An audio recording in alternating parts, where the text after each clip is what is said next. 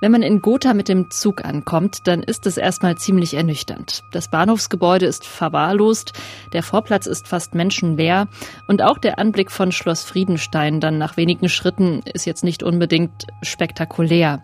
Ich finde, man kann das ganz gut umschreiben mit Gegenteil von Schloss Neuschwanstein, denn von der Architektur her wirkt es alles andere als grazil, also eher behäbig, riesig, so ein quadratischer Kasten oberhalb der Stadt, mit zwei dicken Türmen dran. Ja, und vielleicht ist das auch einer der Gründe dafür, dass Gotha und auch Schloss Friedenstein eine Art Wahrnehmungsproblem haben. Touristinnen und Touristen, die fahren in Thüringen oft von der Wartburg direkt nach Weimar weiter und machen in Gotha, was ja dazwischen liegt, überhaupt keinen Halt. Und das ist tatsächlich ziemlich schade, denn dieses Schloss steht für eine ziemlich außergewöhnliche Kunstsammlung, die jahrhundertelang reicher und üppiger wurde und dann, nach dem Zweiten Weltkrieg, völlig zerfiel. Im Großen und Ganzen endete natürlich 1946 die reiche Tradition und der mindestens mal nationale Rang hier der Museen in Gotha dadurch, dass eben Hauptwerke, Hauptsammlungen und so weiter gar nicht mehr vorhanden waren. Von Aufstieg und Niedergang der Sammlung von Schloss Friedenstein wollen wir euch in diesem Podcast erzählen. Wir, das sind Kais Harabi, das bin ich. Ich arbeite als Autor und Redakteur für MDR Kultur. Und ich bin Mareike Wiemann. Ich berichte für MDR Kultur aus Thüringen. Und diese Recherche hat uns richtig in ihren Bann gezogen, denn es ist einfach so, jeder große Konflikt der jüngeren Geschichte lässt sich hier im Kleinen in dieser Kunstsammlung einer ostdeutschen Kleinstadt wiederfinden. Es geht um den Krieg, es geht um die sowjetische Besatzungszeit, um die innerdeutsche Teilung, um die Stasi. Und die Kunst, die ist einfach immer mittendrin. Sie wird geklaut, abtransportiert, zerstört, weiterverkauft. Lost Art Gotha. Fünf Kunstkrimis. Folge 1 Der Mann mit Hut. Ich weiß noch genau, wie das alles angefangen hat mit meiner Faszination für den Friedenstein. Das war 2020, ich war gerade erst nach Thüringen gezogen und habe dann eine Pressekonferenz dort in Gotha besucht. Und die endete mit einem sehr emotionalen Appell. Und zwar wurde dort gesagt, wir vermissen hier immer noch tausende Kunstwerke, die uns nach dem Zweiten Weltkrieg abhanden gekommen sind. Und wir appellieren jetzt an die Erbengeneration. Also wenn Sie merken, dass Ihre Eltern Ihnen ein Gemälde hinterlassen haben, wo nicht ganz klar ist, wo es herkommt, dann schauen Sie doch mal in die deutsche Lost Art Datenbank, denn vielleicht stammt es ja aus Gotha. Das zeigt ja auch ziemlich deutlich, wie aktuell die Geschichten sind, die wir hier erzählen werden. In dieser Podcast-Serie stellen wir in jeder Folge ein Kunstwerk in den Fokus, das in Gotha vermisst wurde oder auch immer noch vermisst wird, und wir berichten von seinem Weg. Und jetzt geht's hier um ein Gemälde von Franz Hals, das den Titel trägt Brustbild eines unbekannten Mann mit Hut. Dieses Bild hat vor ein paar Jahren für Aufsehen gesorgt, denn es ist eines der Bilder, die 1979 beim größten Kunstraub der DDR von Schloss Friedenstein verschwanden und die dann 2019 spektakulär zurückgekehrt sind. Das Bild hatte aber schon vor dem Kunstraub eine sehr lange Reise hinter sich und von dieser Reise erzählen wir jetzt.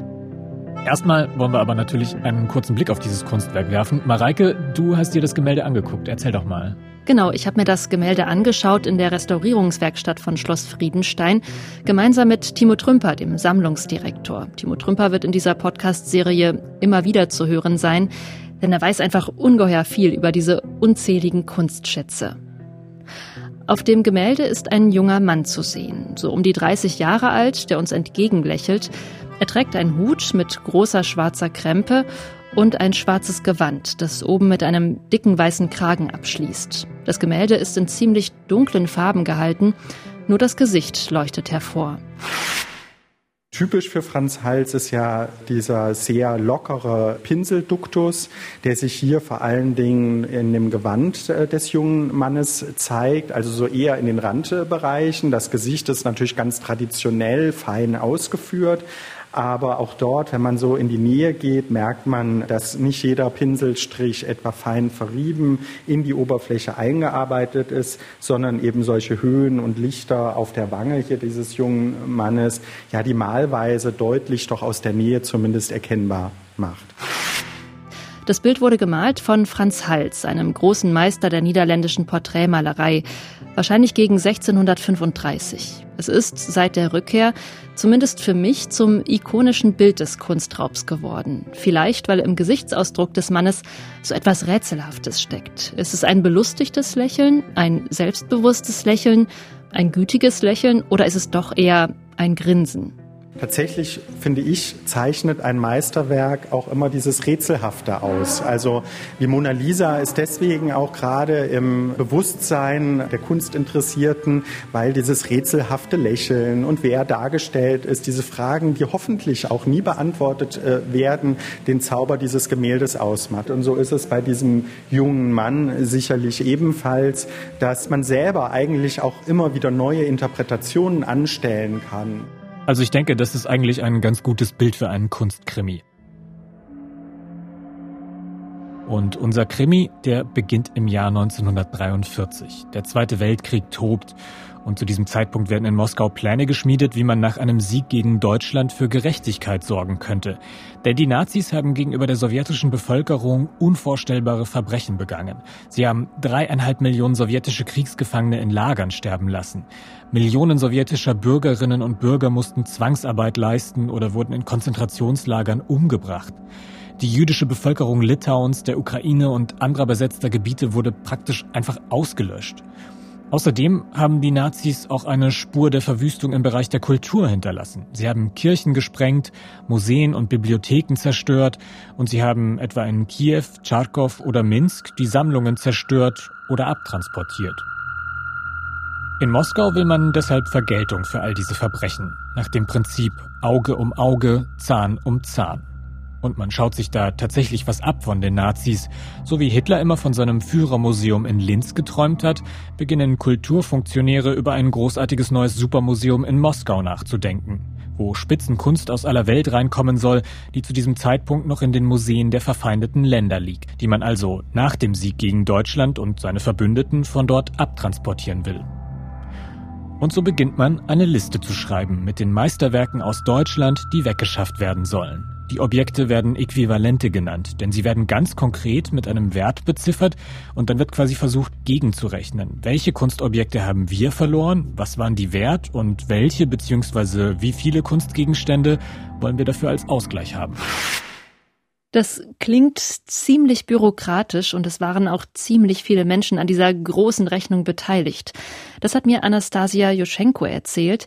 Sie arbeitet als Provenienzforscherin auf Schloss Friedenstein. Und das waren um 60 Experten dort aus allen Bereichen, Wissenschaft, Geologie, Naturkunde, Literaturwissenschaft, aber auch Parteifunktionäre, Kulturfunktionäre.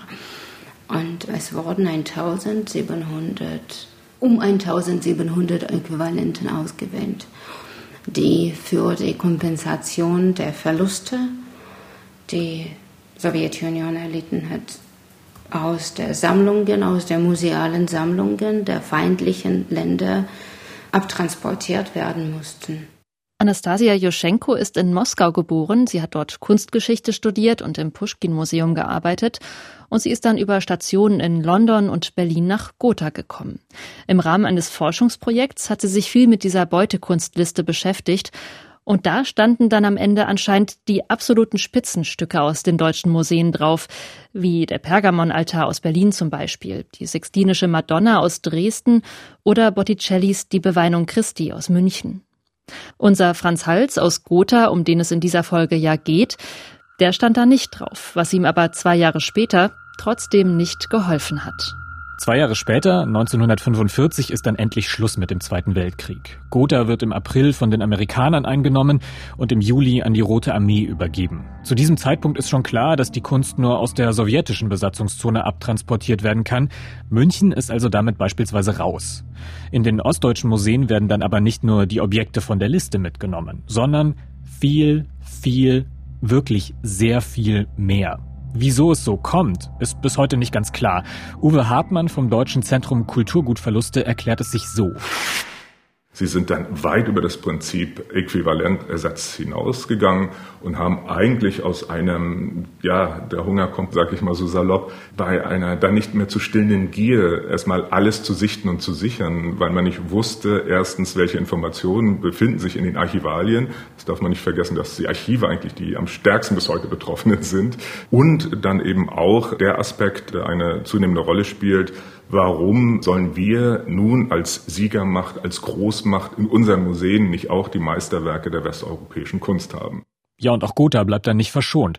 Schon bald kommen Abgeordnete der Roten Armee hoch zum Schloss, erzählt Timo Trümper. Also die sowjetischen Trophäenbrigaden sind direkt 1945 hier angekommen und haben sich einen Überblick verschafft. Und der Überblick war aber bestens vorbereitet, weil die Sammlungen in Gotha, die waren wissenschaftlich bearbeitet. Es gab Kataloge und wir wissen, das ist auch eine neue Erkenntnis, dass die ganzen historischen Verzeichnisse sich tatsächlich in der Bibliothek im Pushkin-Museum wiederfinden, also die Gemäldekataloge des 19. Jahrhunderts. Und das war die Grundlage natürlich, die Trophäenbrigaden auszustatten mit Listen. Die wussten genau, was sich hier äh, befindet und äh, konnten daher ebenfalls sehr geordnet ja diese kompletten Bestände eben sicherstellen, sage ich mal, und dann eben abtransportieren. Ja, die Trophäenbrigaden. Über diesen Begriff müssen wir auf jeden Fall noch genauer sprechen. Mareike, du hast dich intensiv damit auseinandergesetzt. Wie sieht denn dein Bild jetzt aus? Die Trophäenbrigaden. Diesen Begriff müssen wir auf jeden Fall nochmal genauer erklären. Denn in Deutschland, da geistert ja so ein Bild herum vom ungestümen Sowjetsoldaten, der nach dem Krieg in den Museen alles von den Wänden reißt, was er gerade kriegen kann und das dann in den Rucksack stopft und wieder abhaut. Aber dieses Bild ist wirklich völlig falsch. Man muss immer bedenken, die Kunstbrigaden hatten immer einen Kunstwissenschaftler oder einen Kunsthistoriker oder einen Bibliothekar, jemand, der sich mit Kunst oder mit Kultur auskennt. Und der hat versucht, oder die haben wirklich versucht, Kunst so gut wie möglich zu schützen, zu bergen. Und die Standards, die damals in dieser Situation möglich war, zu bewahren. Und Kunstwerke wurden sorgfältig eingepackt und dokumentiert. Und es gibt zahlreiche Tausende von Seiten Protokolle der Abtransporte, der Dokumentation. In den Trophäenbrigaden sind also Leute vom Fach dabei. Sie bekommen eine niegelnagelneue Uniform und manchmal auch direkt den passenden militärischen Rang verliehen und dann werden sie nach Ostdeutschland geschickt. Sie sind schon vor dem offiziellen Kriegsende aktiv und versuchen auch Zerstörungen und Plünderungen zu verhindern. Sie schützen also die Kunst in Deutschland in dieser Situation auch. Aber sie sind, neben anderen Soldaten in ihren Einheiten, natürlich in der Minderheit. Und es ist bis heute nicht ganz klar, was sich innerhalb der Trophäenbrigaden in den Monaten danach abspielt. Denn Fakt ist ja, dass sie viel, viel mehr mitnehmen, als ursprünglich geplant war. Mareike, du hast versucht zu rekonstruieren, welchen Weg dann unser Franz Hals Gemälde gegangen ist. Das befindet sich zum Kriegsende gar nicht im Schloss Friedenstein, sondern im Schloss Reinhardsbrunn. Das liegt rund 13 Kilometer von Gotha entfernt, so ganz versteckt und idyllisch im Thüringer Wald. Das Gemälde ist dahin mit vielen weiteren Kunstwerken gebracht worden, weil man einfach Angst vor Bombenangriffen hat. Diese Evakuierung hat ganz geordnet stattgefunden. Also es wurden Listen angelegt, äh, die Sachen, die wurden ganz ordnungsgemäß verpackt, die Kisten wurden beschriftet. Viele der Gemälde wurden damals ausgerahmt, äh, weswegen wir heute einen enorm großen Rahmenbestand haben, wo wir aber gar keine Gemälde mehr für haben. Ja, also über 2000 Rahmen. Wenn die noch alle gefüllt wären, dann wäre unsere Gemäldesammlung doppelt so groß, als sie ist. Und äh, weil eben wahrscheinlich aus transporttechnischen Gründen man gesagt hat, naja, ohne Rahmen passen eben zwei Bilder mehr in die Kisten. Im Schloss Reinhardsbrunn stapeln sich also die Kisten, was natürlich für die Trophäenbrigaden ziemlich praktisch ist, denn sie müssen sie einfach nur noch zum Güterzug bringen. Ja, und dann beginnt die Reise. Erstmal bis zu einem Zwischenlager in Leipzig und von dort geht's dann im März 1946 fast 2000 Kilometer mit dem Zug nach Moskau. Unterwegs muss alles umgeladen werden, weil die Spurweite der russischen Eisenbahn größer ist als im restlichen Europa und das alles bei teilweise frostigen Temperaturen. Nicht so toll für jahrhundertealte Gemälde. Man kann nicht ganz genau beziffern, wie hoch die Verluste in Gotha damals waren, nur schätzen. Rund 80 bis 90 Prozent der Gemälde waren damals wohl einfach weg. Und die, die da geblieben sind, waren eher die dritte Liga, also nicht gerade Spitzenstücke. Wenn ich mir das so vorstelle, das muss absolut gespenstisch gewesen sein. Also die Bücherregale in der Forschungsbibliothek sind leer, die Vitrinen, in denen mal Münzen ausgelegt waren, auch. Und an den Wänden im Herzoglichen Museum, die vorher total vollgehängt waren, da sieht man jetzt nur noch einzelne Bilder. Im Großen und Ganzen endete natürlich 1946 die reiche Tradition und der mindestens mal nationale Rang hier der Museen in Gotha dadurch, dass eben Hauptwerke, Hauptsammlungen und so weiter gar nicht mehr vorhanden waren. Es hat wohl noch nie so heftige Verlagerungen von Kunst gegeben wie nach dem Zweiten Weltkrieg. Insgesamt werden im Rahmen dieser Aktion Beutekunst zwei Millionen Kunstwerke aus ostdeutschen Museen abtransportiert. Dazu kommen unzählige Bücher und mehrere Kilometer an Archivbeständen. In den Anfangsjahren der DDR werden die leeren Museen dann einfach verschwiegen. Schließlich ist die Sowjetunion ja der große Bruder, mit dem man es sich nicht verscherzen will. Wobei es durchaus zaghaften Einspruch gab. Das hat mir der Provenienzforscher Uwe Hartmann vom Deutschen Zentrum Kulturgutverluste erzählt. Er hat mir von einem Brief aus dem Jahr 1946 berichtet.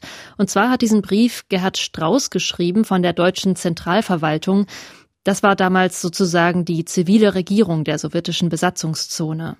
Da gibt es eben schon ein Memorandum, weil die sowjetische Militäradministration einerseits den Befehl erlassen hat, dass die Museen wieder öffnen in der Besatzungszone, hier die Bibliotheken wieder öffnen, das Volksbildungssystem aufgebaut wird. Und er äh, weist einfach darauf hin, die Museen können öffnen, aber sie können in der Regel nichts zeigen, ohne das klar auszusprechen. Aber immerhin, als Kommunist war er so mutig zu sagen, liebe Genossen, äh, das eine geht nicht ohne das andere. Und das blieb aber eben ja ein Tabuthema bis zum Ende der DDR. Also in Ostdeutschland sind die Museen leer. In der Sowjetunion dagegen, da stapeln sich die Kisten mit der Kunst. Unser Mann mit Hut, der steckt auch in einer drin, vermutlich im Pushkin-Museum. Und eigentlich könnte das Gemälde ja jetzt bald ausgestellt werden, gemeinsam mit der anderen Beutekunst. In diesem erträumten Supermuseum vielleicht, von dem wir ja schon erzählt haben, oder in ganz normalen anderen Ausstellungen. Aber all das passiert nicht. Was auch immer die Motivation war, die kam nicht von Museumsmitarbeitern, nicht von Kunsthistorikern. Die haben sich ganz im Gegenteil vorbereitet, die Ausstellung zu organisieren. Und eine der ersten Ausstellungen im Pushkin-Museum, wo auch die Werke aus Gotha gezeigt werden mussten damals, die, die war schon fast vorbereitet. Und dann kam die Entscheidung von auf einfach von der höchsten Regierungsstelle, dass es ab dato ein Sonderfund ist und dass es nicht möglich ist, öffentlich zu zeigen. In der ersten Zeit gibt's im Pushkin-Museum noch einen Geheimtrakt, wo nur besondere Leute mit besonderem Ausweis rein dürfen. Aber selbst der wird dann kurze Zeit später einfach geschlossen. Also lass uns das nochmal ganz kurz zusammenfassen. Der Mann mit Hut von Franz Hals, dessen Weg wir ja eigentlich in dieser Episode nachverfolgen, der wird 1945 mit Hunderttausenden weiterer Kunstwerke aus Gotha Richtung Russland abtransportiert. Genau, weil die Sowjetunion die große Schuld und auch den großen Frevel an der Kultur mit Kunstwerken aufrechnen will. Dort verschwindet die Kunst dann aber in Geheimdepots und niemand darf mehr drüber sprechen.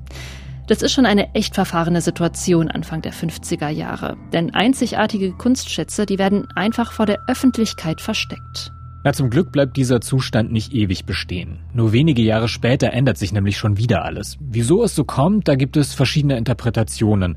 Eine sehr wahrscheinliche, die geht so. Die Sowjetunion steht in den 50er Jahren unter Zugzwang. Denn die westlichen Staaten haben gemeinsam die NATO gegründet.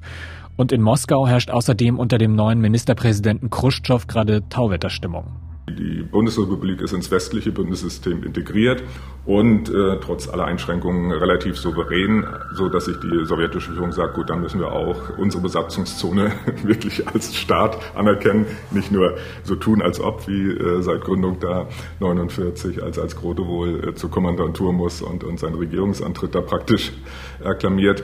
Und wir müssen sie auch in unser Verteidigungsbündnis holen und als Geste da eben des Vertrauens geben wir die Beutekunst frei. Das ist eine Interpretation. Geben wir die Beutekunst zurück als Zeichen der Völkerfreundschaft. Ich versuche gerade mir das vorzustellen. Da werden nach Kriegsende mitten im Chaos abertausende Kunstwerke registriert, säuberlich verpackt in Deutschland und abtransportiert. Und nur ein paar Jahre später dann dieser ganze Aufwand nochmal. Also das ist eine logistische Meisterleistung. Auf jeden Fall. Und interessant und irgendwie auch ziemlich klug ist auch, wie die Rückgabe nach Deutschland dann in der Öffentlichkeit kommuniziert wird. Übertitelt wird die ganze Aktion nämlich damit, dass der Abtransport durch die Sowjetunion damals eine Rettung der Kunstwerke gewesen sei, vor Kriegszerstörung und Plünderung. Und sie eben nun, wo wieder Frieden herrscht, guten Gewissens nach Deutschland zurückgebracht werden können. Naja gut, aber das stimmt ja natürlich auch. Also man kann es nicht ganz von der Hand weisen. Ja, aber diese These von der Rettung trifft wirklich nur auf einen sehr kleinen Teil der Objekte zu. In Gotha etwa war zum Zeitpunkt des Abtransports der Krieg ja eigentlich schon vorbei und man hätte die Kunstwerke sicherlich auch anders vor Plünderungen und so weiter schützen können. Mehr zu dieser Aktion könnt ihr übrigens in Folge 3 erfahren. Wir schauen jetzt aber erstmal auf das Jahr 1958. Da ist es in Gotha nämlich endlich soweit. Die Kunstwerke kehren zurück und es wird eine große Ausstellung organisiert. Es gibt ein Schwarz-Weiß-Foto von der feierlichen Übergabe damals. Da reicht ein älterer Herr einem anderen älteren Herrn ein Gemälde. Beide tragen Arbeitskittel. Der Herr links im Bild steht etwas höher auf einer Klappleiter. Gleich wird er das Bild an die Wand hängen. Und ihr ahnt bestimmt, was auf dem Bild zu sehen ist. Genau, es ist der Mann mit Hut von Franz Hals. Und er hängt ab diesem Moment wieder im Museum von Schloss Friedenstein. So, an dieser Stelle könnten wir diese erste Podcast-Folge beenden. Ist doch ein super Happy End. Ja, könnten wir, aber so einfach ist das natürlich nicht. Denn es kommen Ende der 50er nicht alle Kunstwerke von der Sowjetunion zurück nach Deutschland. In Gotha werden zum Beispiel bis heute noch rund 20 Prozent der Objekte vermisst, die damals abtransportiert wurden. Wieso das so ist, darüber wird heute noch gerätselt. Fest steht nur, dass die Rückgabe dieser Beutekunst in der Politik immer noch ein richtig heißes Eisen ist. Denn in Moskau wurde Mitte der 90er ein Gesetz beschlossen, das die erbeuteten Kunstschätze zum Eigentum Russlands macht. Und das macht Rückgabeverhandlungen natürlich unmöglich. Aber unser Franz Hals Gemälde, das ist von diesem Problem ja zum Glück nicht betroffen. Denn es hängt seit 1958 wieder auf Schloss Friedenstein. Langweilig wird's damit aber nicht, denn in einer kalten Dezembernacht 1979, also rund 20 Jahre später, da ist es schon wieder vorbei mit der Ruhe. Da wird das Gemälde geklaut, beim größten Kunstraub in der DDR. Wie das ablief, wie das Verbrechen rund 40 Jahre später spektakulär aufgeklärt werden konnte und welche Fragen bis heute offen sind, das erzählen wir euch in der nächsten Episode. Die trägt den Titel Der große Unbekannte. Und dann war die Frage, Herr Kreuch, wollen Sie diese Bilder wieder haben? Und da habe ich gesagt, diese Frage erübrigt sich, die sind ja uns. Und die sollten so schnell wie möglich hierher kommen. Und dann hat er gesagt, okay, dann verhandle ich mit meinen Leuten, wie die wieder hierher kommen. Damit war das Gespräch beendet und ich habe dann mit niemandem gesprochen.